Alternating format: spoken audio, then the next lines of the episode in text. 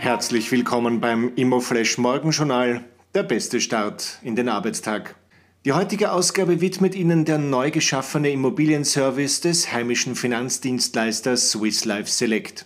Von Verkauf und Kauf bis hin zur Bewertung und Finanzierung. Alles aus einer Hand.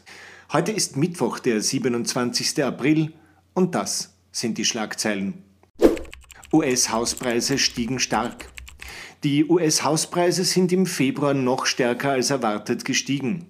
In den 20 großen Metropolregionen der Vereinigten Staaten stiegen die Preise gegenüber dem Vorjahresmonat um 20,2 Prozent. ÖHGB sieht Showpolitik bei Leerstandsdiskussion. Der österreichische Haus- und Grundbesitzerbund kritisiert die aktuelle Diskussion um eine Leerstandsabgabe.